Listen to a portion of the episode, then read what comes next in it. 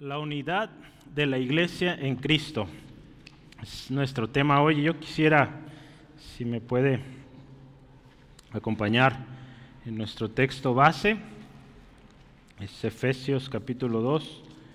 Eh, todavía queda un poquito más para terminarlo.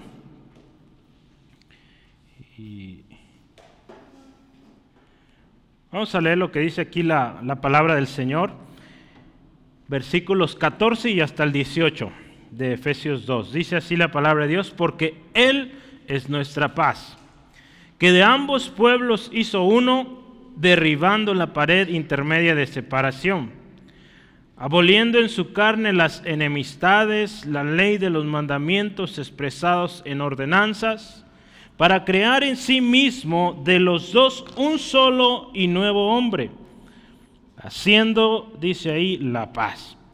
Y mediante la cruz reconciliar con Dios a ambos en un solo cuerpo, matando en ella las enemistades. Y vino y anunció las buenas nuevas de paz a vosotros que estabais lejos y a los que estaban cerca, porque por medio de él los unos y los otros tenemos entrada por un mismo espíritu al Padre. Y vamos a detenernos ahí y vamos a orar. Padre, gracias. Porque esta palabra nos recuerda algo tan verdadero, tan real, que es en ti Jesucristo y a través del Espíritu Santo que tenemos entrada al trono de gracia hasta tu presencia, Padre. Gracias. Gracias por este regalo precioso. Señor, esta tarde Oramos primeramente si hay algo que estorbe en esta tarde, que, que no permite que nosotros recibamos lo que tú tienes para nosotros. Señor, oramos que sea removido en el nombre de Cristo. Si hay algún pecado, hoy te pedimos perdón. Si hay algún dolor, alguna aflicción, en el nombre de Jesús, esto se desvanezca y tu paz tu sanidad sea con mi hermano, con mi hermana. Y Señor, gracias, porque hoy tu palabra es para nosotros, para edificación de tu pueblo. Lo pedimos y oramos en Cristo Jesús. Amén. Gloria a Dios. Comenzamos eh, semana pasada hablando con nuestro hermano Esteban cosas que debemos recordar, ¿verdad? Y entre ellos eh, resumíamos al final debemos recordar quiénes o cómo éramos. Debemos recordar que las obras no nos salvan. Debemos recordar que antes vivíamos sin razón, sin propósito. ¿Sí se acuerda de eso? Y debemos recordar que ahora podemos acercarnos confiadamente al trono de gracia. Y otra cosa que debemos de recordar es que estamos en paz con Dios. ¿sí? Gloria al Señor. Hoy el tema es la unidad de la iglesia en Cristo. Tengo un título que iba a ser, al final lo cambié, por motivos eh, de evitar controversias. Si alguien escucha, pues ya supo. Pero tenía un título y era este. Se lo digo ahí, nomás lo voy a decir una vez la unicidad de la iglesia en Cristo. Unicidad es cualidad de único, si usted lo ve en el, diccionario. Cuando yo use esta palabra unicidad me refiero a que hay una iglesia. No hay miles de iglesias, no hay cientos de iglesias. Hay una iglesia. Hay una esposa de Cristo, única. ¿Sí? ¿Sí, amén? Pero el hecho de yo usar esa palabra unicidad pues podría causar algo de revuelo porque usted ha aprendido, la mayoría de aquí está en el curso este del camino, hemos aprendido de los unicitarios, eh, ¿verdad? Entonces podría entrar en conflicto y pensar que el hermano B ya está predicando una herejía cuando no es así, ¿verdad? Ellos hablan de la unicidad de Dios. Yo iba a hablar de la unicidad de la iglesia, que es única. Pero para evitar situaciones eh, la unidad de la iglesia en Cristo. ¿sí? Entonces, explicado esto, seguimos. ¿sí? Eh, ¿Sí quedó claro? ¿Sí? Va. El contexto cuando vimos la semana pasada los versículos 11 al 13, eh, Pablo cuando usted ve, podemos pensar que está dirigiéndose especialmente a los gentiles. Sí, si ve el versículo 11 dice, por tanto, acordaos que en otro tiempo vosotros, ¿quiénes? Los gentiles. ¿Sí? Entonces podemos pensar, esos versículos está dirigido a los de Efesios, de Éfeso, perdón, los Efesios, eh, está hablándoles a los gentiles, y, cuando vemos esto, podríamos pensar que hermanos judíos leyeran esta carta decían, sí, sí, cierto, ustedes eran eh, gentiles, ustedes estaban alejados de Dios, ustedes esto, ustedes aquello. ¿Podría de alguna manera este texto colocar a un judío o a los judíos en un estado, digamos, de... Eh, de decir, pues eh, nosotros somos dignos, ustedes no, pero por Cristo les dio chance, ¿verdad? Podríamos pensarlo. Eh, y, saben, porque ahí habla, fíjese, ustedes eran llamados de la incircuncisión, ustedes estaban alejados de Cristo, ustedes alejados de la ciudadanía de Israel, ustedes alejados del pacto, eh, ustedes sin esperanza, dice ahí, sin Dios en este mundo. Entonces podríamos pensar, Pablo se está dirigiendo directamente a los gentiles. Y si un judío veía esto, decía, sí, sí, todo eso es verdad. Y podía causar cierto orgullo en el, en el judío, en decir, aún judíos cristianos. Pero lo que viene a continuación eh, derriba todo eso. Porque vamos a ver en unos momentos que de esos gentiles, de esos judíos, Cristo Jesús, Cristo Jesús hizo un pueblo, uno, hizo una iglesia. ¿sí? Entonces, esto es lo poderoso y vamos a ir a través del estudio meditando esto. Pablo toma tiempo, fíjese, y, no lo hace, digamos, eh, de manera aleatoria, el Espíritu Santo lo está guiando en cada una de estas palabras. Y, fíjese, él quiere dejar claro esto de que la iglesia de Cristo es única, es una. Y es única porque es en Cristo. ¿sí? En Cristo Jesús. Eh, más adelante Pablo va a explicar esto, fíjese, eh, dice él, un cuerpo, un espíritu, dice, como fuiste también llamados a una misma esperanza de vuestra vocación. Entonces, no hay de que ellos una cosa, nosotros otras, todos un cuerpo, un espíritu, una esperanza, dice, un Señor, una fe, un bautismo, un Dios y Padre. ¿Sí? El cual dice es sobre todos y en todos. ¿Sí? Y por todos. Entonces, es uno, nuestro Padre. Es uno, el Señor Jesucristo. Es uno, el Espíritu Santo. Y es una, la iglesia, la novia de Cristo. ¿sí?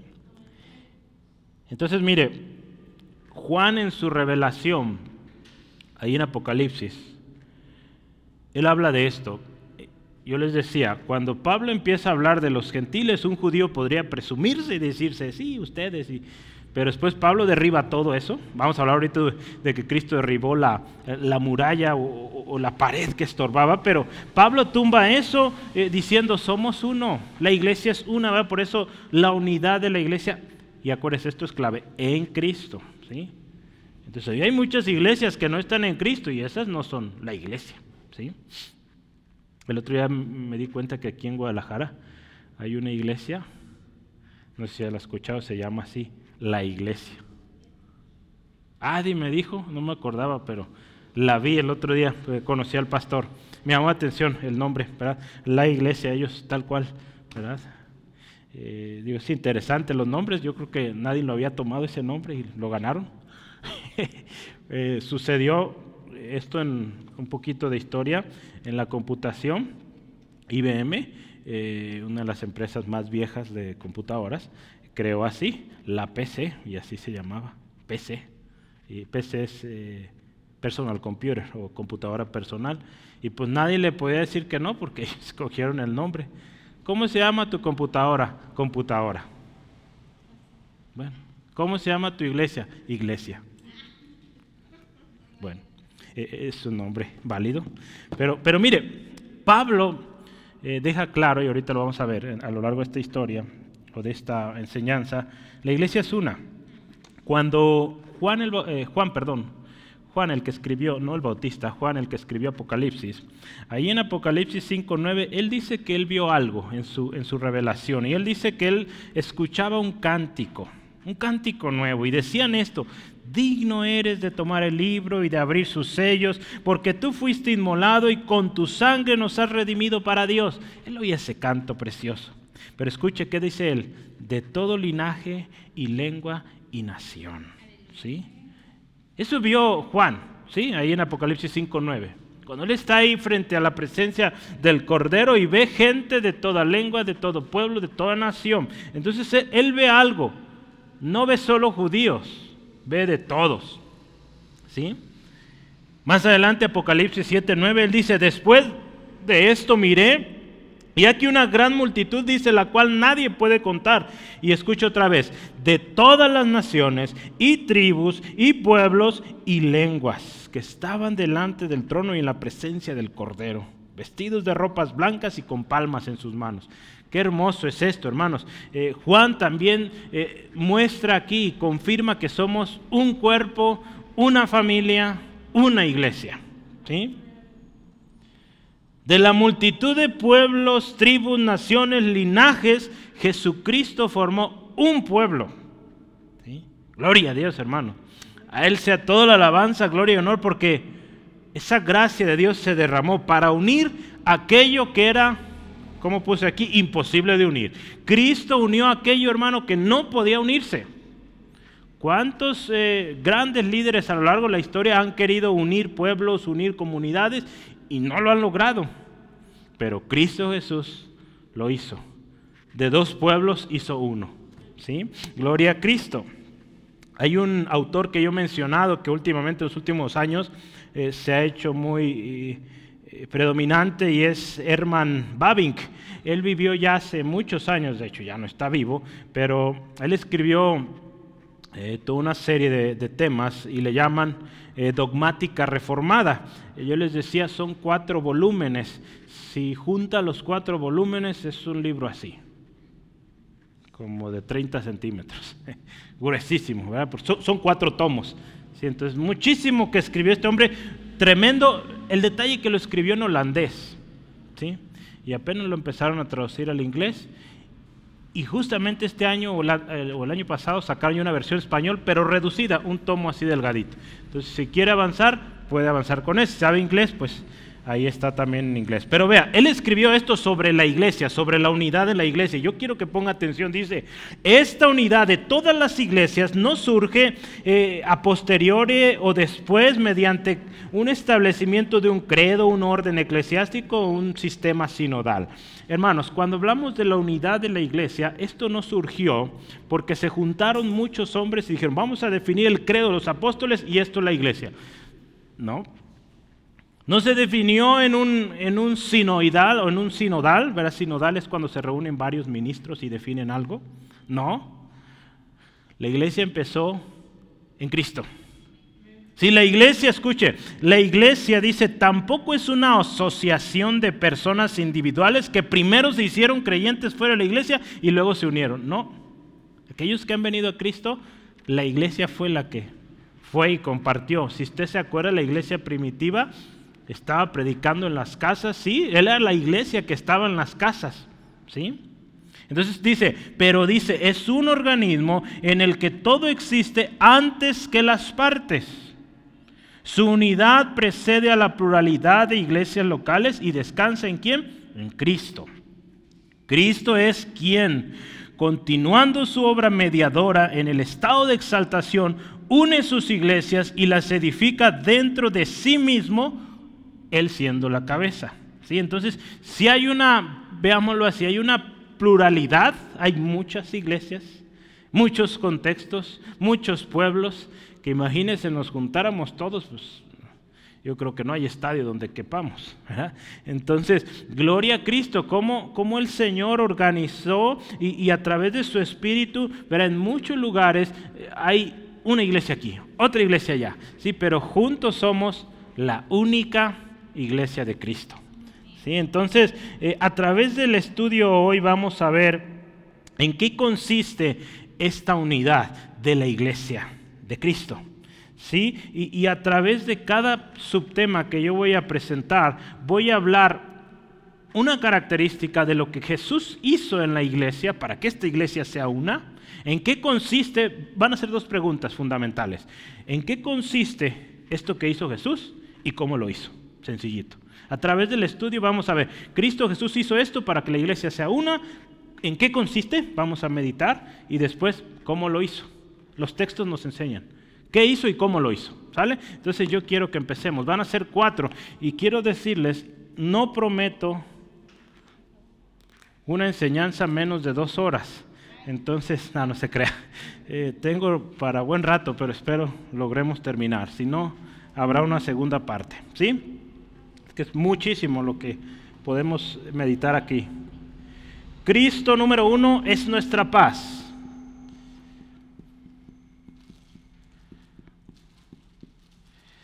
Vamos a ver el versículo 14.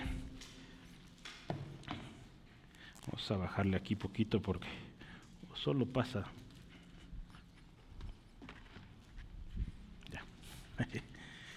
Cristo es nuestra paz. Vamos a ver esto, este primer subtema.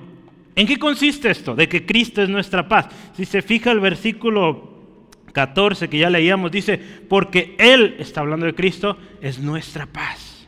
¿En qué consiste esta paz? Dice ahí número uno, que de ambos pueblos, dice, hizo uno. Los versos 11 al 13 ya los decíamos, podría pensar, está hablando solo de los gentiles, pero en cuanto aquí llega a este punto, dice, de estos dos pueblos hizo uno. ¿Cuáles son estos dos pueblos? ¿Cómo que de ambos pueblos hizo uno? Pensemos un poquito esto. Ambos pueblos, se, trata de dos pueblos, ¿verdad? ¿Cuáles son estos dos pueblos? El primer pueblo, pues podemos pensar los judíos, descendientes de, Abraham, aquellos que se encuentran dentro, dentro, del pacto de la promesa, los circuncidados, eh, el pueblo de Dios escogido, los dueños, podríamos pensar, o poseedores de la ley, ¿verdad? Dice ahí Pablo también, por medio de ellos vino la ley. Ese es el primer pueblo, los judíos. Pero ¿cuál es el otro pueblo? Los gentiles. Los gentiles, ¿y cuáles son los gentiles? Pues todos los incircuncisos, como dice Pablo, Pablo ahí dice los alejados de Dios, alejados de la ciudadanía de Israel, alejados de las promesas. Podríamos pensar hasta ignorantes de muchas de estas promesas, lejos, dice, sin esperanza, sin Dios en el mundo. Estos dos pueblos, un pueblo gentil, un pueblo judío. Y dice, de estos ambos hizo uno. Así es que Cristo Jesús trajo la paz. Cuando habla, Cristo es nuestra paz. No está hablando de una paz eh, personal. Está hablando de esta paz o esta conciliación o reconciliación de estos dos pueblos, no esta unión de dos pueblos. Podemos pensar entonces que se trata de una enemistad a una eh, de una enemistad y condenación, podemos pensar a paz. ¿sí? Que, antes eh, un judío, de hecho un judío ortodoxo, él no, no acepta a cualquier, persona. ¿sí? Si ellos no, no se van a casar, por ejemplo, con alguien que no es de su misma religión, un judío así veía a los gentiles como pecadores, no merecedores de la gracia, de la misericordia de Dios, porque no eran del pueblo de Dios, no eran judíos. Había enemistad, había condenación. Para un judío el gentil era alguien pues reprobado por Dios, eh, destinado al infierno. Pero mire, de haber enemistad Dios, a través de Jesucristo o en Cristo Jesús trae paz entre estos dos pueblos. De aquellos que estaban alejados, que eran extraños, los hace hijos, ¿sí? Hijos amados con herencia. Esta paz, hermanos, fue anunciada desde el principio. Cuando Dios hace la promesa ahí en Génesis 3:15, la simiente que herirá a la serpiente a la cabeza, ¿se acuerdan? Esta simiente, desde ahí se anuncia de esta paz que vendría. Se anuncia más adelante ahí en Génesis 22, 18, cuando Dios le hace esta promesa a Abraham y le dice, en tu simiente serán benditas todas las naciones de la tierra. Entonces e, es una paz, o, esta paz que Cristo vendría a traer entre estos dos pueblos fue anunciada desde mucho, mucho tiempo antes. Entonces no es algo que sucedió de la noche a la mañana. Dios lo venía orquestando, planeando. En 1 Corintios 7:15 dice la palabra de Dios que Dios nos llamó a paz. Ahí en ese contexto, en capítulo 7 de, de 1 Corintios, está hablando de, del tema del matrimonio. ¿sí? Pero Dios nos ha llamado a paz. Esto, esto es clave, a estar en paz. ¿sí? Si hablamos de la oración, pues vamos a orar por la paz de nuestra ciudad, porque en su paz vamos a tener paz. ¿sí? Entonces, Dios vino a esto. Jesucristo vino a, traer reconciliación. Y ahora, ya vimos, ¿qué hizo? De los dos pueblos hizo uno. ¿Sí? Queda claro eso. ¿Cómo lo hizo? Ahí en el texto, versículo 14 lo dice derribando la pared intermedia de separación. ¿Cómo lo hizo Jesús? Derribando la pared de separación. Eh, Curtis Vaughan dice esto, los medios por los cuales se efectúa, esta, nueva relación se declaran en el versículo 13b y se confirman y explican en los versículos 14 y 15, ¿verdad? Eh, versículo 13b, ¿cómo es que Jesús logró esta, eh, que esta pared se derribara? Que dividía, que no permitía al gentil entrar. ¿Qué dice versículo 13? Habéis sido hechos cercanos por la sangre de Cristo. Esa sangre de Cristo que limpia de todo pecado y permite entrar. La nueva traducción viviente me gusta como dice, dice, Él unió a judíos y a gentiles en un solo pueblo cuando, por medio de su cuerpo en la cruz, derribó el muro de hostilidad que los separaba. Había una hostilidad, había una enemistad, un odio, hermanos, una división tremenda entre un judío y un gentil. No podían verse. Usted escucha y recuerda la historia de la mujer samaritana o la relación que existía entre judíos eh, y los samaritanos. También era una relación tremenda porque los samaritanos también eran considerados como aquellos que pues se mezclaron con los gentiles y ya no eran parte. ¿sí? Entonces había una enemistad tremenda con cualquiera que no fuera judío. Era algo imposible de concebir que los gentiles y, los eh, eh, judíos estuvieran juntos, que pudieran ser un mismo pueblo. Porque aquellos, eh, si hablamos de los samaritanos, eran considerados detractores. ¿sí? Y por lo tanto en automático fuera del pacto.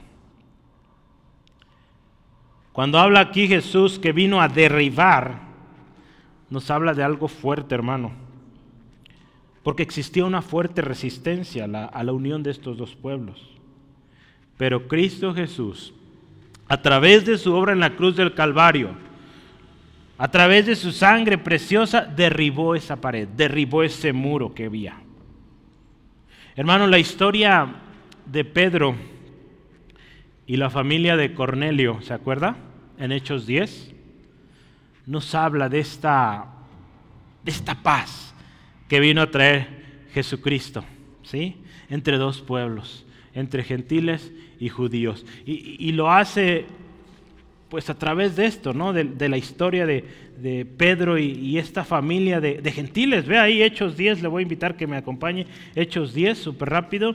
Hechos 10, versículos 34 eh, eh, al 35. Vamos a ver qué dice. ¿Cuáles son las expresiones o las palabras de Pedro? Dice, entonces Pedro abriendo la boca dijo, en verdad comprendo que Dios no hace acepción de personas, sino que en toda nación se agrada del que le teme y hace justicia. Pablo, perdón, Pedro llega a esta conclusión después de ver lo que Dios hizo, cómo obró de manera providencial para que él llegara, compartiera la palabra, se recibiera de manera preciosa. Él dice, entiendo ahora, comprendo ahora que Dios no hace excepción de personas. Gloria a Dios. En los versículos 44 hasta el 48 vea esto. Dice, mientras aún hablaba Pedro, estas palabras, dice el Espíritu Santo, cayó sobre los que oían el discurso. Y dice, los fieles de la circuncisión, los judíos, dice ahí, fíjese, que habían venido con Pedro, se quedaron atónitos eh, de que también sobre los gentiles se derramara el don del Espíritu Santo. Porque escuche, los oían que hablaban en lenguas y que magnificaban a Dios. Entonces respondió Pedro, ¿puedo acaso alguno impedir el agua? para que no sean bautizados estos que han recibido el Espíritu Santo también como nosotros. Y dice, mandó que los bautizaran. ¿Sí? Gloria a Dios. Vea, había muchos todavía, y a través de la historia usted recuerda, había más judíos, y después Pablo cuando escribe sus cartas sobre los judaizantes, estos siguieron. Pero desde el principio Dios dejó claro, de los dos he hecho un pueblo a través de Cristo. Cristo Jesús con su muerte en la cruz hizo un pueblo. Eh, Curtis Vaughan dice esto, el muro de separación intermedio es una, eh, es una descripción figurativa de la barrera que existía entre judíos y gentiles. Había una barrera, no podían unirse. Probablemente puede que haya alusión al muro del templo de Jerusalén, que separaba el atrio de los gentiles del santuario propiamente. En varios lugares a lo largo de este muro, fíjese, ahí donde estaba el muro del templo, había letreros tanto en griego como, como en hebreo que prohibían al gentil entrar. ¿Sí? No podían pasar más allá. Y aquel que pasaba, pena de muerte. ¿Sí? Entonces había una tremenda restricción ¿sí? a entrar a ese lugar que simbolizaba la presencia de Dios. Gloria a Cristo Jesús, que es nuestro gran y sumo sacerdote, que abrió camino una vez y para siempre y podemos entrar libremente, hermanos. ¿Sí? Hermanos, la promesa de reconciliación del hombre para con Dios no podía efectuarse en un solo hombre, perdón, en un solo pueblo. Porque esto iría en contra del plan de Dios. Si nos vamos hasta el principio y los textos que ya hablábamos, en tu simiente serán benditas todas las naciones de la tierra. Entonces esa reconciliación, esa oportunidad del hombre volver a Dios no podía ser solo para un pueblo, porque la promesa de Dios incluía todas las naciones de la tierra. Entonces, eh, qué hermoso es saber, hermano, que Dios ya lo tenía diseñado desde el principio. Hermanos, la reconciliación del hombre para con Dios incluye a todas las naciones. Y esto es gracias a lo que hizo Cristo. En Cristo, acuérdese, tenemos paz. Y podemos vivir como un pueblo, como una familia, como una iglesia. ¿Sí? Gloria a Cristo Jesús. Entonces Cristo es nuestra paz. Donde había enemistad se convirtió en paz, en armonía, en pueblo, un pueblo armonioso, que se ama, que se sirven los unos a los otros. ¿Sí? Número dos, en Cristo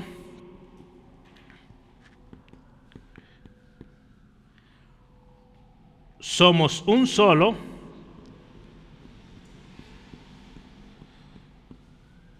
y nuevo hombre.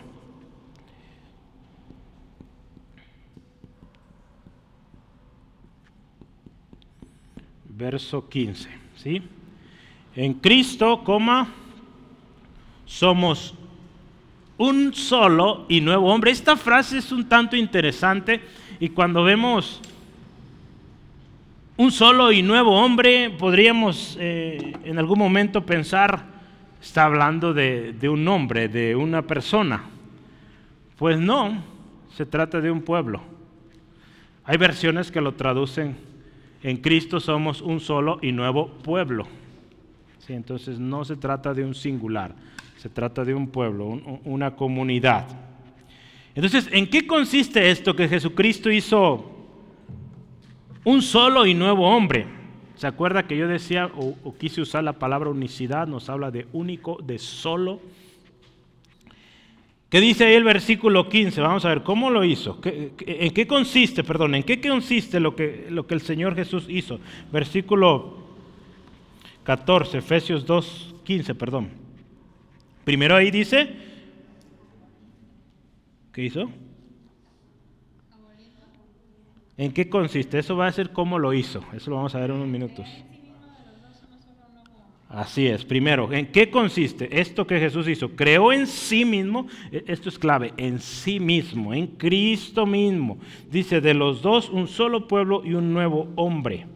¿Sí? ¿En qué consiste lo que hizo Jesús?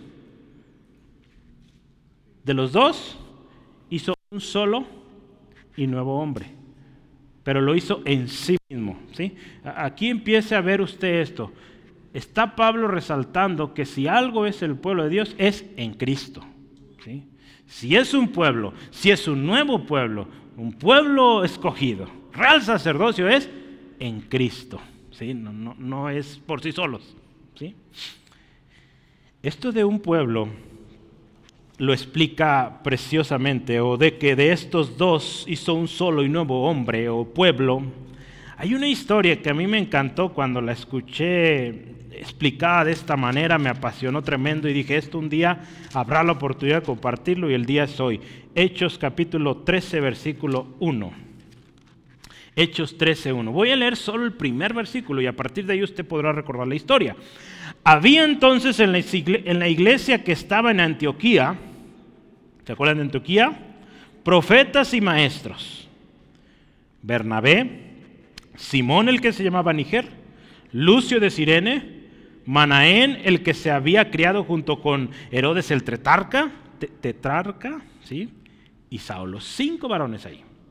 Y dice que estos, estos varones, dice, ministraban estos al Señor y ayunando, dijo el Espíritu Santo, apártame a Bernabé, Saulo, eh, para la obra que les tengo o les he llamado. Dice, impusieron sus manos sobre ellos, eh, habían ayunado y los despidieron. Y a partir de ahí empieza el ministerio de Pablo y Bernabé. ¿sí? Empiezan su primer viaje misionero. ¿Se acuerda de esta historia? ¿Sí? ¿Sí? Versículo 1, volvemos. Cinco hombres. Y yo quiero hablar de estos cinco hombres porque es súper interesante y nos va a hacer... Eh, entender mejor esto de que nos hizo un solo y un nuevo hombre, porque cinco hombres interesantes, mire, eh, yo esto lo obtuve una enseñanza, recuerden, mencioné hace algunos meses, un par de meses, fue la conferencia por su causa, la Iglesia Bautista Internacional, eh, y uno de los oradores ahí, el hermano Brian Chappell, eh, él dio una charla sobre el rol del Espíritu en la expansión de la iglesia, ¿sí? Entonces esta conferencia fue por el poder del Espíritu y esta fue una de las conferencias y yo le animo, véala, está eh, súper. Está en inglés, pero hay traducción y muy buena traducción. Entonces, pero yo quiero ver a esos cinco hombres. ¿Quién me dice el primero? Bernabé. ¿Quién es Bernabé? ¿Se acuerda? Bernabé es un nombre judío. Significa eh, hijo de consolación. Eh, y algo bien interesante es que Bernabé, ¿Usted sabe a dónde lleva a Pablo a predicar? Versículo 4. Dice, ellos entonces enviaron por el, enviados por el Espíritu Santo, descendieron a Seleucia y de allí navegaron a Chipre. Se dice los estudiosos que en Chipre fue donde Bernabé fue criado. Ahí creció. ¿sí? Entonces ve aquí interesante. Bernabé, un hombre noble, un hombre bueno, lo menciona en la palabra, un hombre bueno de testimonio, que amaba a los hermanos, que los ayudaba, ayudó mucho a Pablo, un judío. Y dice, llevó a Pablo a su tierra.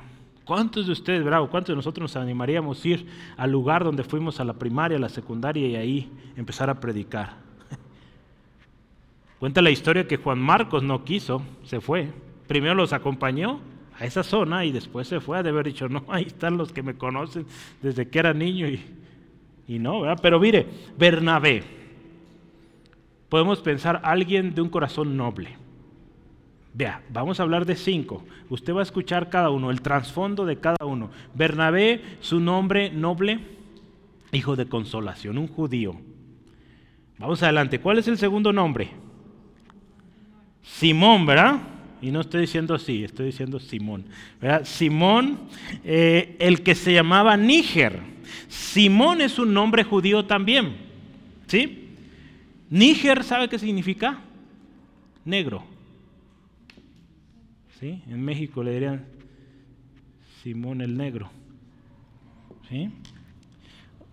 Se cree que era un hombre de piel oscura. Y para un judío, hermanos, un hombre negro era considerado un impuro, ¿sí? Porque los judíos no eran negros, ¿sí?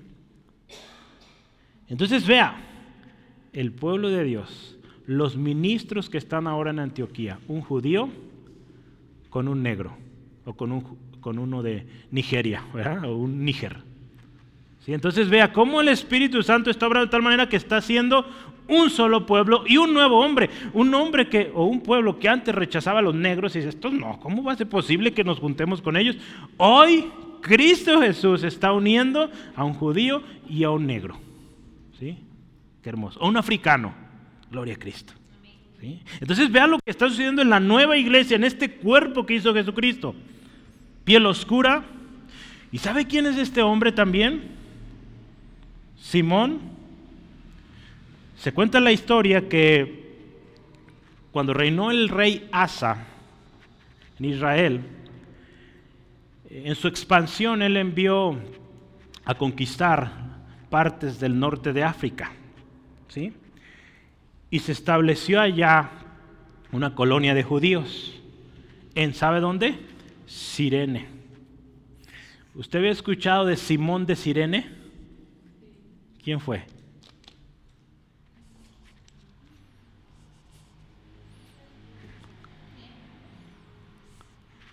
Cuando Jesús va al Calvario, hay un hombre que, que le dicen, lleva tú la cruz. ¿Y saben cómo se llamaba? Simón de Sirene. ¿Y saben cuál Simón es? Este. Vean lo que está haciendo el Espíritu Santo. No fue lo que sucedió en ese mismo tiempo. Dios ya estaba preparando. Y no solo a Simón desde ese tiempo que llevó la cruz del Señor Jesús.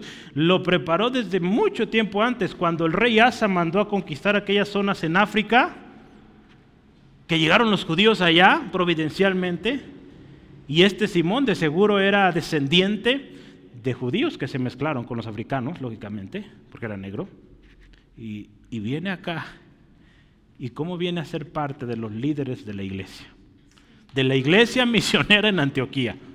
Vea cómo Dios está obrando, su espíritu obrando de manera preciosa, hermosa aquí. Podrían los judíos decir, ah, Simón, ¿verdad? Los cristianos, ¿verdad? Celosos. Mira, él, ¿sabes quién es él? Él es el que cargó el símbolo del sufrimiento, de la muerte del Señor Jesús. Podían verlo de tal manera y decir, mira nomás. Pero mire, Simón, llamado Níger, hoy es parte del liderazgo en la iglesia. Gloria a Cristo. El segundo, ¿cuál es el tercero? Ayúdeme con el tercero. Cada uno tiene una historia preciosa. ¿Quién es el tercero que está ahí? Lucio, ¿de dónde? De Sirene, otro africano. Pero interesante, es un africano, pero con nombre romano. Sí, Lucio es un nombre romano. Entonces estamos hablando de otro africano, pero es un romano. ¿Y qué representaba el romano para el judío? El opresor, el que había conquistado, el que les había robado sus tierras. Y saben, en la iglesia de Antioquía hay un líder que es romano. Gloria a Dios. Aquel que en otro tiempo era considerado el que vino a oprimirnos, el que vino a robarnos, el que vino a conquistarnos, hoy es considerado hermano. Por eso Cristo Jesús hizo un solo y un nuevo hombre. Gloria a Cristo, hermanos. Otro africano de Sirene. ¿Sí? Ahora es líder en los cristianos de Antioquía. Siguiente, número cuatro. Manaén. ¿Y qué dice ahí? Manaén, el que se había criado junto con Herodes, el tretarca y Saulo. Saulo es el último, ¿verdad? Pero vamos a hablar de Manaén, hermanos. Dice que se crió con Herodes el tetrarca. ¿Quién es este Herodes el tetrarca? Quizás usted se acuerde de Herodes el Grande. ¿Quién fue Herodes el Grande? El papá de este. ¿Y quién fue Herodes el Grande? Herodes el Grande fue el que, fue el que mandó matar a muchos niños cuando el Señor Jesús nació. ¿sí? Entonces, este tuvo un hijo y este hijo se llamó Herodes el Tretarca. Y Herodes el Tretarca, ¿sabe? La mayoría de nosotros lo conocemos por quien mató a Juan el Bautista, o mandó matar a Juan el Bautista, que le cortó, o le mandó que le cortaran la cabeza. Pero ¿sabe qué más hizo este hombre? La historia dice que mató a Santiago, el hermano del Señor Jesús. La historia dice que también este Herodes encarceló a Pedro. La historia dice que este Herodes, hermanos, también eh, Jesús fue llevado ante él, dice, se burló, lo escarnecieron y luego lo mandó a Pilato para que fuera juzgado. Y hermanos, Manaén se crió con este hombre. y ahora Manaén, que se crió con el enemigo, hoy es líder en la iglesia de Cristo. Vea la redención, hermanos, cómo Dios puede tomar algo como dice su palabra, de lo vil, de lo despreciado, de lo que nadie quiere, porque son símbolos de opresión, de, maldad, lo toma, lo transforma y lo usa para su gloria. Y usó a Manaén, hermanos, qué hermoso es esto. Usted conoce esta, esta expresión, ¿verdad? El amigo de mi enemigo, ¿qué es? El amigo de mi enemigo es, pues mi enemigo, ¿verdad? ¿Sí? ¿Sí hace sentido o no? Aquí hay otra diferente, ¿verdad? Pero el amigo de mi enemigo, ¿qué sería? Pues mi enemigo, ¿verdad? Lógicamente. Entonces, este hombre era amigo o se crió con el enemigo, con Herodes el tetrarca, este nombre me cuesta. Pero mire, también a este, un solo y nuevo hombre. Y el último, hermanos, Saulo, ex perseguidor de los cristianos, y algo tremendo, culpable de que hoy los hermanos estén en Antioquía y regados por todos lados. Porque usted ve la historia, él fue de los que andaba persiguiendo a los cristianos, pidió cartas y, él consentía en, que fueran encarcelados, en que a muchos quizá fueran hasta eh, matados, hermanos, o ejecutados. Cuando Esteban, él estuvo ahí, él, consintió. Entonces vea, de todos estos hombres con diferentes trasfondos, Cristo Jesús vino, hizo un solo y un nuevo hombre. Gloria a Cristo, hermanos. Un solo hombre. Otras versiones dice un solo pueblo. Me gustó la versión, eh, traducción lenguaje actual, dice, hizo un pueblo amigo. Esto no podía ser posible, hermanos, sin que fuera un nuevo hombre. Esta unión entre estos dos pueblos no podía suceder con la naturaleza que ya tenían. Tenían que morir y ser un nuevo hombre. Por eso un solo y nuevo hombre. De modo que si alguno está en Cristo, nueva criatura es. ¿Sí? 2 Corintios 5, 17. Tiene que haber una nueva naturaleza para que de estos dos pueblos se haga uno. De otra manera, no, no funciona. ¿sí? Por naturaleza había enemistad, se necesitaba un renacer para que haya amistad. La clave para lograr esta amistad, esta unidad, este nuevo hombre, pues es Cristo, hermanos.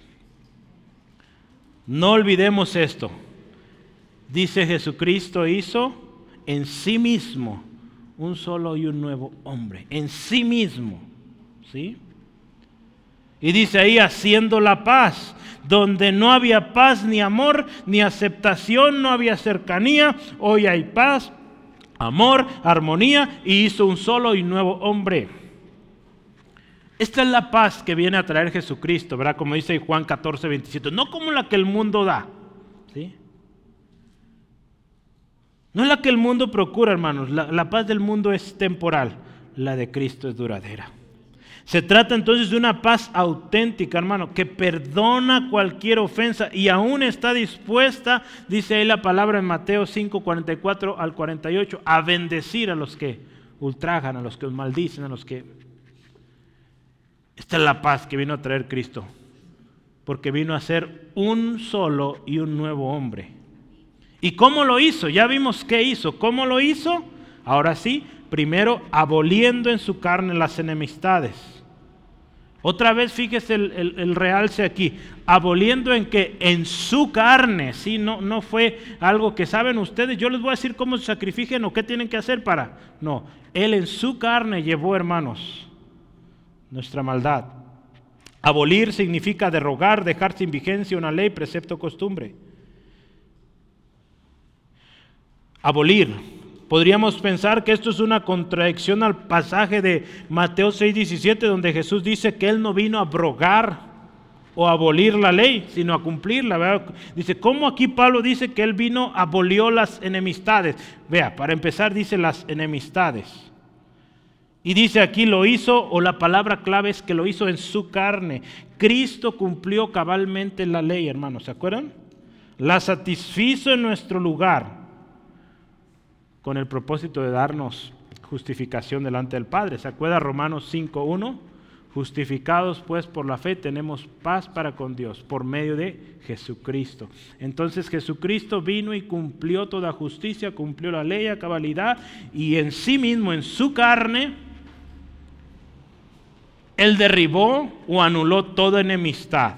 Todo aquello que decía un judío o un gentil no pueden unirse, Cristo Jesús rompió eso lo abolió, porque Él cumplió a cabalidad lo que tenía que cumplir. Nadie lo había cumplido, Él lo cumplió y por eso hoy puede haber esa unión de un solo y nuevo hombre. Dice ahí, aboliendo la ley y de los mandamientos expresados en ordenanzas. Dice aquí otra versión, nueva traducción viviente. Lo logró al poner fin al sistema de leyes, de mandamientos y ordenanzas Traducción lenguaje actual dice, Cristo ha puesto fin a los mandatos y reglas de la ley. Colosenses 2, 13 al 14 dice que Cristo anuló el acta de decretos que había en contra de nosotros. Y esta acta de decretos no era solo en contra de los gentiles, era aún en contra de los judíos, porque también los judíos habían fallado, no habían cumplido la ley de Dios. ¿Sí? Y dice ahí, haciendo la paz. ¿Cómo lo hizo Jesús? Aboliendo, dice ahí, las enemistades, aboliendo la ley y dice, haciendo la paz. Tres. El resultado de un solo y nuevo hombre es paz. ¿sí? Es paz en este nuevo cuerpo de Cristo. Entonces vea, ¿qué más hizo Cristo? Dice que nos hizo uno. En sí mismo nos hizo un solo y nuevo hombre. Vea, esto es clave. Es uno solo y nuevo hombre. ¿sí? O nuevo pueblo, si usted está ahí queriendo eh, entenderlo mejor. ¿sí? Número tres, vamos bien. Creo que sí vamos a acabar. En Cristo somos reconciliados con Dios en un solo cuerpo.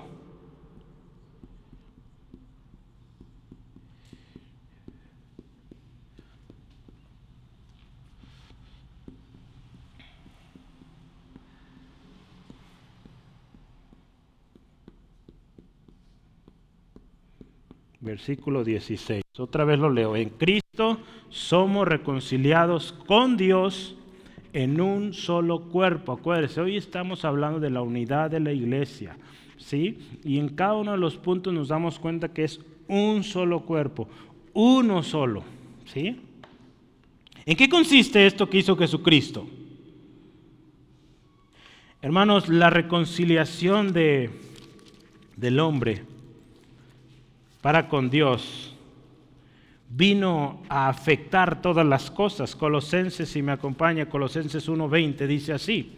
Colosenses 1.20, este texto es conocido, ahorita le va a sonar, dice, y por medio de él dice reconciliar consigo todas las cosas, todas las cosas fueron reconciliadas para con Dios. Dice, así las que están en la tierra como las que están en los cielos, haciendo la paz mediante, otra vez, la sangre de su cruz. ¿Qué cosas, hermanos, dice ahí reconcilió? Porque dice ahí todas las cosas. ¿Qué podemos pensar? ¿Qué cosas fueron reconciliadas con Dios? Pues la relación del hombre para con Dios. Las relaciones en la familia fueron reconciliadas, ¿verdad? Ya puede haber familias en armonía que cumplen su propósito, matrimonios que pueden ser fieles hasta que la muerte se pare. Puede haber sociedades, ¿verdad? Que se reconcilian con Dios, la misma creación. Muchas cosas, hermanos, son reconciliadas. Dice ahí todas las cosas. Es interesante que esta reconciliación, hermanos, no es exclusiva o por los méritos de alguien, de un grupo.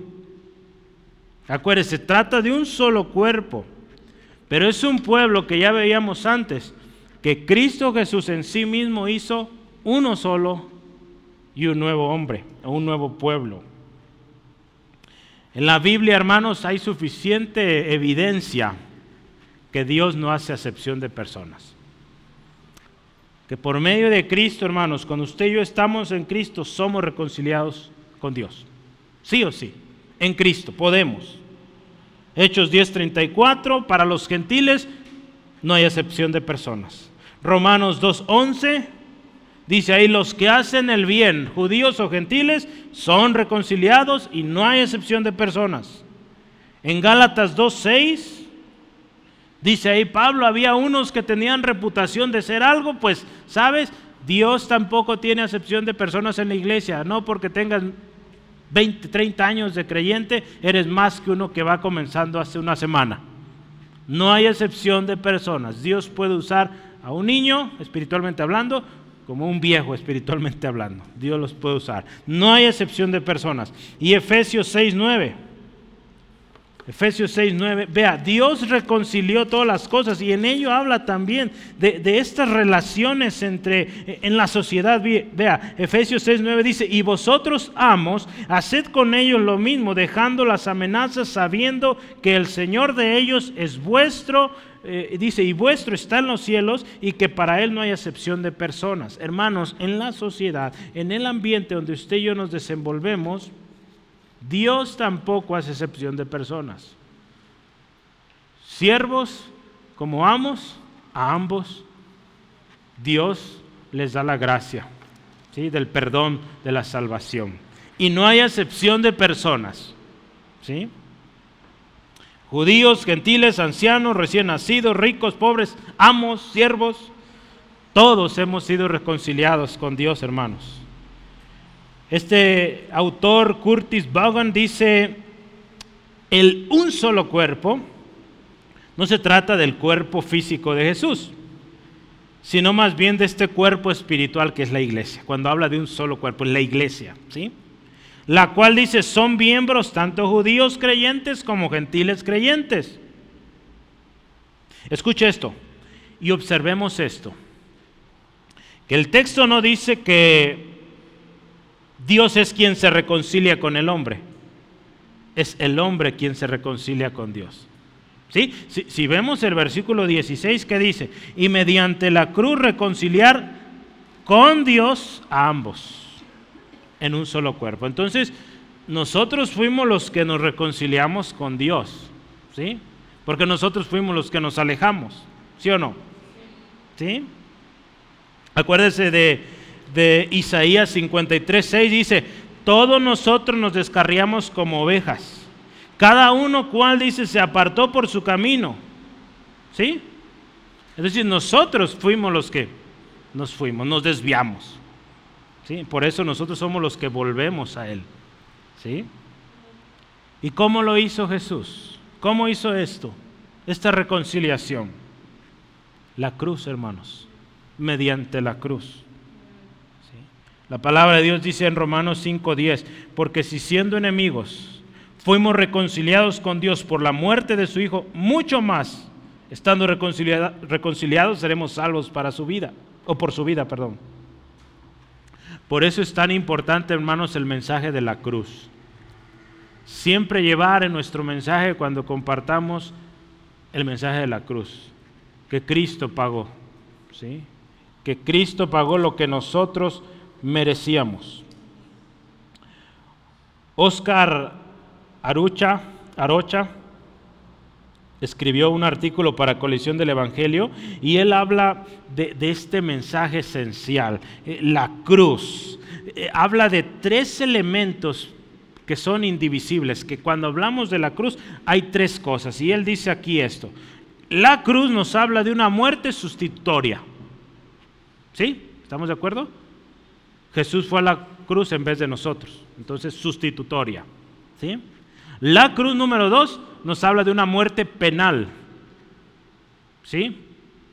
¿Qué nos habla esto? Que el pecador merecía la muerte. Hablando penalmente, si hablamos en términos de justicia.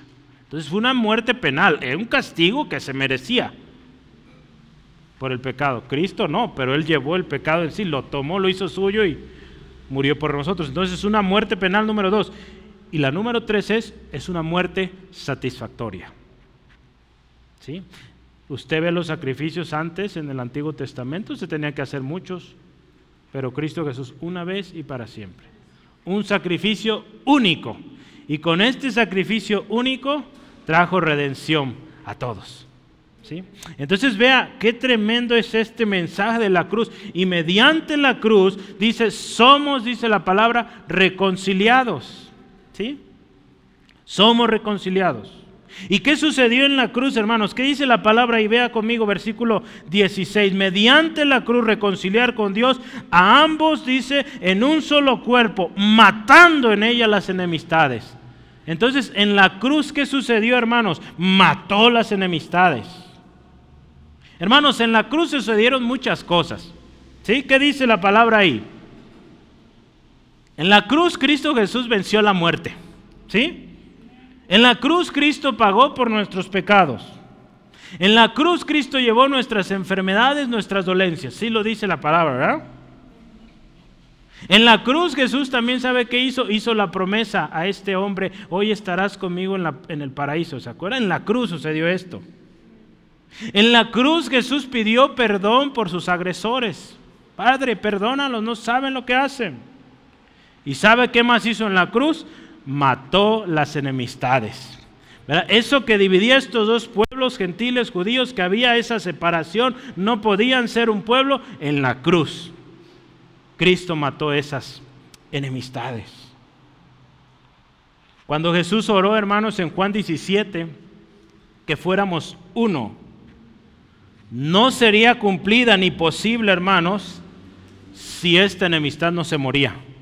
Jesús oró que fuéramos uno, ¿verdad? Dice, Padre, que sean uno, así como tú y yo somos uno. Esto no hubiera sido posible si no se mataba esa enemistad.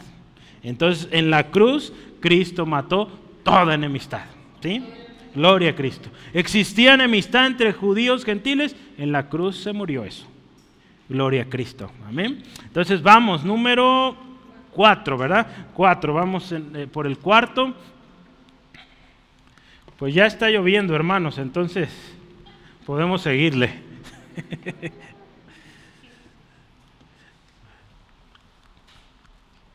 Yo les dije que tenía material para buen rato, pero voy a tener un poco de compasión, ¿verdad? Voy a decir, usted quédese hablando y, nosotros, no, yo sé que sí, sí se quedan un ratito más. vamos bien, vamos bien de tiempo, ¿no? Sí vamos a acabar bien. Número cuatro, en Cristo tenemos entrada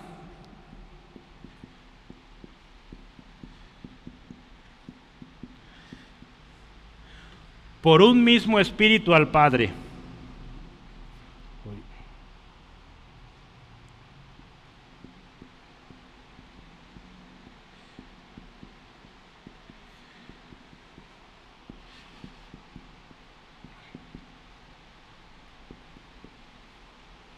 Vamos a considerar ahí los versículos 17 al 18. Ya no me alcanzo ahí. Pero en Cristo otra vez tenemos entrada por un mismo espíritu al Padre. Ahora vamos a contestar estas dos preguntas. ¿En qué consiste esto? Si vemos otra vez ahí el texto, versículo 17, dice, vino, anunció las buenas nuevas de paz a vosotros que habéis estado o que estabais lejos y a los que estaban cerca. Y ahora vamos a ver aquí, por medio de él dice, los unos y los otros tenemos entrada por un mismo espíritu al Padre. Hermanos, otra vez, por medio de Cristo, los unos y los otros, ¿quiénes son esos unos y otros? Gentiles, judíos, tenemos entrada al Padre. Acuérdense otra vez, Romanos 5.1.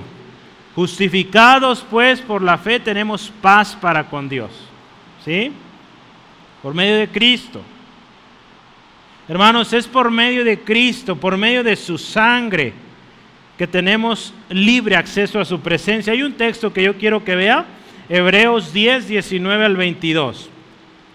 Hebreos 10, 19 al 22. Es por Cristo que usted y hoy podemos acercarnos al Padre Celestial. Hebreos 10, 19 al 22 dice así. Así que hermanos, teniendo, escuche esto, libertad para entrar en el lugar santísimo, escuche, por la sangre de Jesucristo, por el camino nuevo y vivo que Él nos abrió a través del velo, esto es de su carne, y teniendo un gran sumo sacerdote sobre la casa de Dios, acerquémonos con corazón sincero, en plena certidumbre de fe, purificados los corazones de mala conciencia y lavados los cuerpos con agua pura. Vea, un camino nuevo, vivo abrió. ¿Sí? Podemos entrar con confianza, hermanos, hasta el lugar santísimo, porque Cristo con su sangre lo hace posible. Gloria a Cristo. Charles Hodge decía esto, escuche, y puesto que los gentiles tienen tan libre acceso a Dios como los judíos, y en los mismos términos y de la misma manera, se concluye que la paz procurada por la muerte de Cristo fue diseñada tanto para una clase como para otra. Acuérdese otra vez, desde el principio en el Génesis usted ve que Dios prometió una simiente preciosa, santa, que vendría a ser bendición para las naciones de la tierra, para todas las naciones. Entonces, si usted y yo vemos, analizamos, esta bendición estaba diseñada desde el principio para todos, judíos y gentiles, desde el principio. Así que no podía quedarse solo en los judíos. Fue diseñada para toda la tierra, para toda la humanidad, para todas las naciones. Gloria a Cristo. Hermanos, el acceso que usted y yo hoy tenemos, el acceso que tenemos, que tenemos, como dice aquí, al Padre, no es un acceso de solo acercarnos. ¿Sí? Hay una palabra griega que se usa ahí, es una palabra interesante, es prosagogué. Lo voy a escribir aquí, ¿sale? Vamos a aprender una nueva palabra griega. Esa es la palabra que se usó ahí, que, tenemos eh, esta entrada o este acceso, ¿sí? Pero no se trata solamente que estamos cerquitas. Voy a anotarla, no la he anotado, ahí voy, voy. no lo he escrito. Ahí va.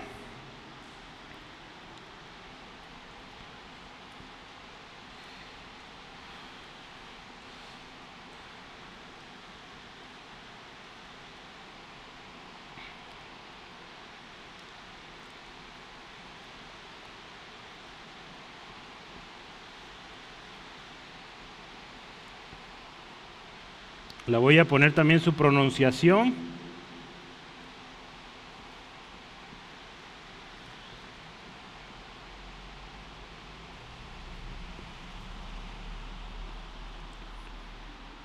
Está en griego y en o su pronunciación. Sí, si usted pronuncia esas letras significa o se dice, perdón, prosagoge.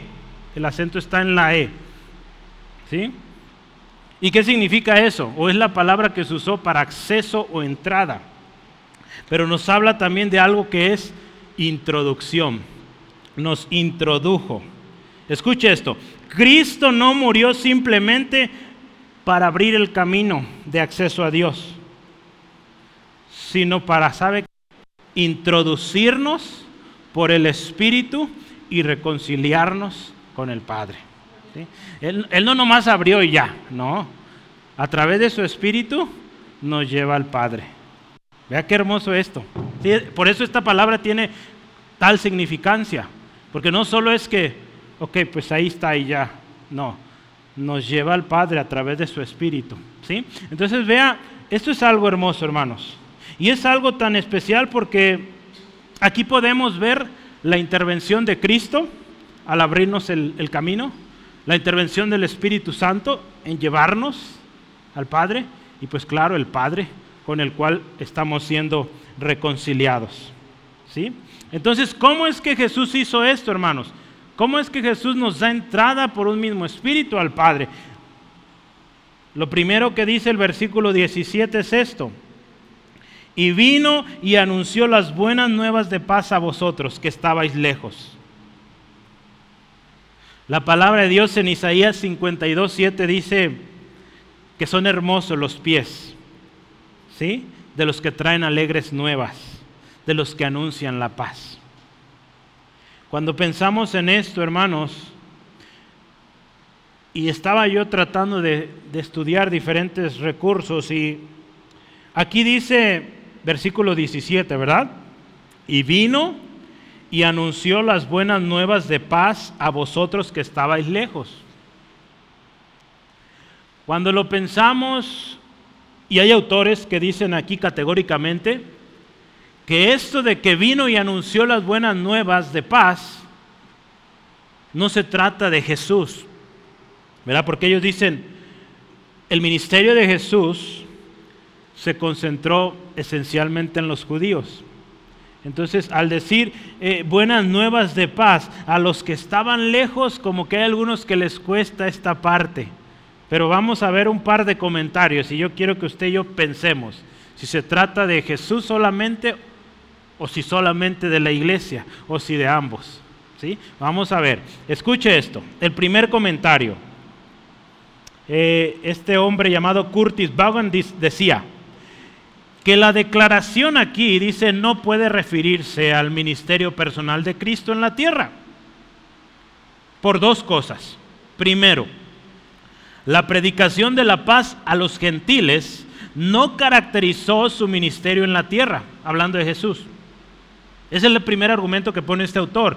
En segundo lugar, el contexto del versículo 17 sugiere que la predicación siguió al logro de la reconciliación en la cruz, que vimos un punto antes. Entonces dice este hombre, concluimos que, que la venida a la que se refiere de esta anunciación de paz fue la venida de Jesús en el Espíritu y la predicación fue hecha por Cristo a través de sus apóstoles, a través de los que le siguieron a él, otros creyentes. ¿sí? Entonces muchos dicen esto de la anunciación de, la, de las buenas nuevas de paz sucedió por el cuerpo de Cristo, no por él cuando estuvo aquí en la tierra. ¿sí? Ese es un, un punto de vista. ¿sí? El siguiente yo personalmente creo que también Jesús vino y cumplió esta, esta anunciación de buenas nuevas de paz. ¿Sabe por qué? Isaías 61.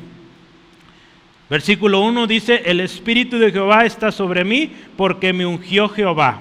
Me ha enviado a predicar buenas nuevas. ¿Sí? A los abatidos, a vendar a los quebrantados de corazón, a publicar libertad a los cautivos y a los presos apertura de cárcel. Entonces, Jesús también vino a traer buenas nuevas de paz, ¿sí? A los abatidos. Y dentro de esos, acuérdense, hubo una samaritana, ¿sí? Hubo una sirofenisa, una mujer sirofenisa, ¿se acuerda? Entonces hubo gente que no era judía necesariamente y también a ellos vino las buenas nuevas. Este trabajo se, eh, se continuó a través de los creyentes, los discípulos que vinieron después. Usted y yo seguimos este trabajo de predicar las buenas nuevas de paz, de reconciliación con Dios. Si entonces podemos concluir que se trata de que pues estas buenas nuevas de paz pues las trajo Cristo y pues también nos la encomendó a nosotros que sigamos compartiéndolas. Entonces otra cosa que dice, ¿cómo lo hizo? Por medio de Él, dice otra vez, por medio de Cristo, hermanos. Los unos y los otros tenemos entrada por un mismo espíritu. Pablo aquí termina, hermanos, reforzando esto, que cada vez lo está diciendo. Tenemos libertad, tenemos esa reconciliación, tenemos entrada al Padre. Somos un solo y nuevo pueblo en Cristo, por Cristo, ¿sí?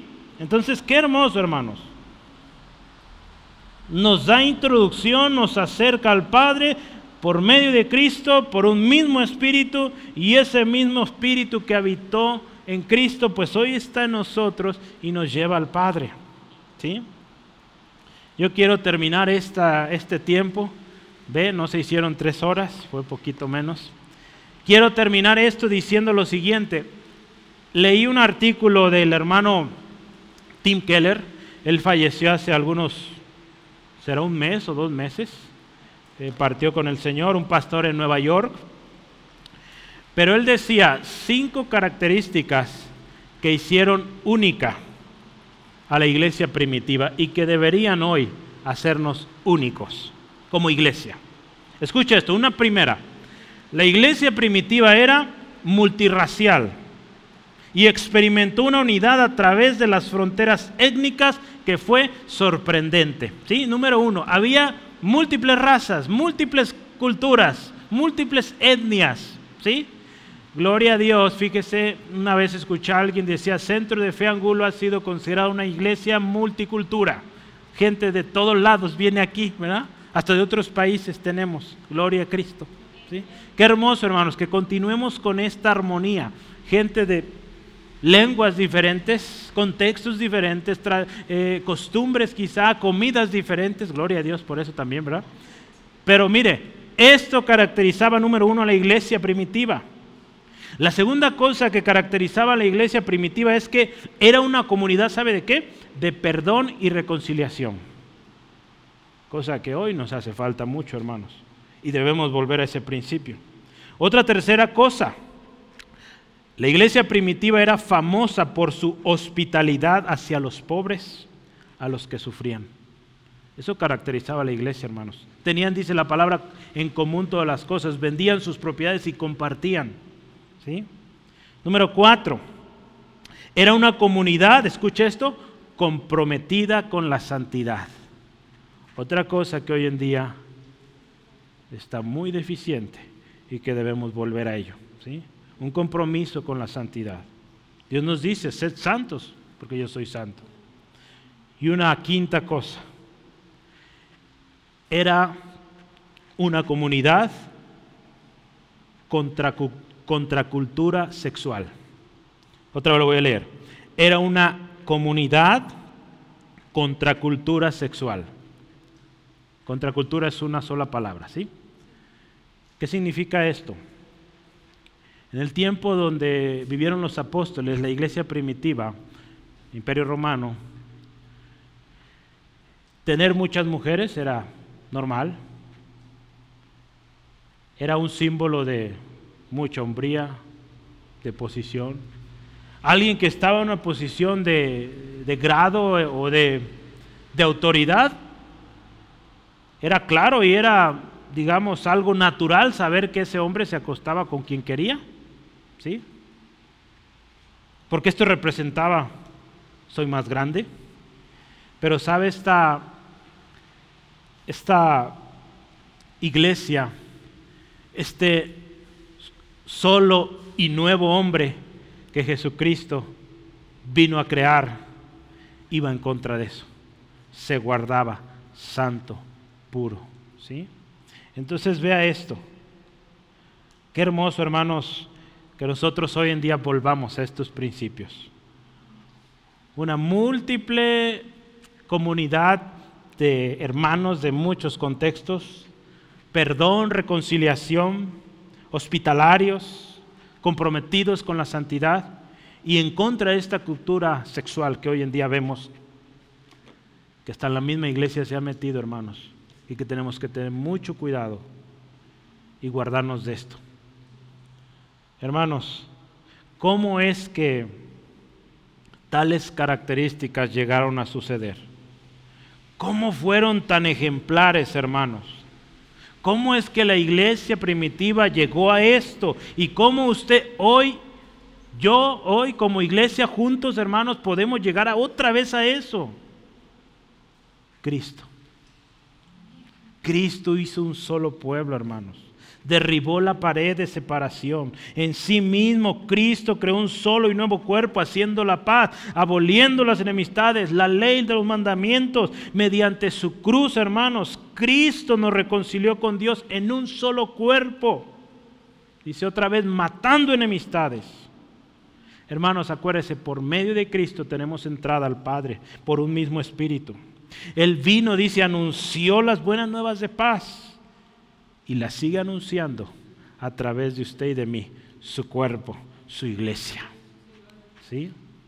El otro día escuchaba, eh, era un taller de lectura, y el hermano le, le decían, diga unas últimas palabras para la audiencia, los estudiantes. Y él decía esto, hermanos, el problema de la iglesia hoy es que no conoce a Dios. ¿Sí? Dice amar a Dios. ¿Y qué dijo Jesús?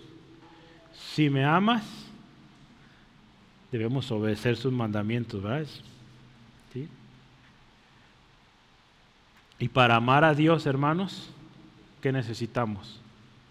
Conocerle. ¿sí? Porque el que no ama no ha conocido a Dios. Entonces, ¿sabe cuál es el problema de raíz? El problema por qué hoy vivimos o se vive en desobediencia, porque no hay un conocimiento de Dios. No se conoce a Dios, por lo tanto, no se le ama. ¿Sí? Por lo tanto, no se le obedece. Hacemos lo que queremos. Hermanos, entre más conozcamos, conozcamos al Señor, ¿sabe qué va a suceder? Le vamos a amar más. Entre más amemos a Dios, pues le vamos a obedecer más. ¿Sí? Entonces, hermanos, ¿qué le parece si oramos? Y pedimos al Señor que nos ayude. Y que hermano, hermana, esto que hizo Cristo, hermanos, sea una realidad en nosotros. Seamos agradecidos y oremos, luchemos y busquemos esta unidad que Cristo Jesús en sí mismo hizo posible. Padre, te honramos, te bendecimos esta tarde, porque Señor, tú hiciste algo precioso, incomparable. Señor, aún antes de que nosotros existiéramos, miles de años antes de nosotros, tú planeaste algo especial para reconciliar al hombre contigo mismo. No fue algo hecho al azar hubo un diseño especial perfecto que a través de la muerte expiatoria de tu hijo, de tu único hijo, unigénito, traería reconciliación del hombre para contigo. Hoy, Señor, meditamos lo que Jesucristo hizo posible a través de su sacrificio en la cruz. Nos hizo uno, nos trajo paz un solo pueblo, un nuevo pueblo, rompiendo todo esquema, toda división, toda eh, separación, se borró, se quebró por lo que Cristo Jesús en la cruz hizo. Señor, gracias porque en Cristo Jesús también somos reconciliados contigo, Dios. Gracias porque es en Cristo que tenemos esta reconciliación. Y gracias Señor Jesucristo porque también en ti, por un mismo espíritu, el espíritu de la promesa, hoy tenemos entrada, tenemos acceso, tenemos cercanía, tenemos esa confianza de ir al Padre. Gracias Dios. Señor, hoy también reconocemos que en nosotros hay falta de conocimiento. Tu palabra dice que tu pueblo perece por falta de conocimiento. Y Señor, reconocemos hoy que no hemos sido lo suficiente diligentes en conocerte, en ir a tu palabra día a día, en buscarte en oración, en buscar la comunión con aquel cuerpo al cual nos llamaste. Hoy pedimos perdón por esto, Señor. Y Señor, hoy queremos hacer un compromiso de buscarte, de buscar conocerte más, para así amarte. Porque cuando te conocemos, vamos a ver lo que a ti te agrada y vamos a buscar hacer aquello que te agrada porque te amamos. Y en consecuencia vamos a obedecer tus mandamientos, lo que tú pides. Y al final te vamos a dar gloria. Hoy Señor te damos gracias por esta palabra que hoy ministra nuestras vidas. Y ruego Dios, si hoy alguien necesita arreglar cuentas, necesita ajustarse, se encuentra alejado, hoy en Cristo Jesús puede ser cercano, puede ser perdonado, reconciliado y salvo. Toma la decisión hoy. Cristo lo hace posible. Gracias Dios por convencer a través de tu Espíritu. Señor, ruego por mis hermanos, protégeles, líbrales de todo percance en el camino de regreso. Que tu ángel acampe alrededor de cada uno y que mañana que nos reunimos a la velada podamos aquí gozarnos en tu presencia, Dios, con lo que tú tienes para enseñarnos hoy. y mañana también, Señor, que tu presencia en este lugar se manifieste. En Cristo Jesús oramos. Amén, amén. Gloria a Dios. Pues Dios les bendiga, hermanos.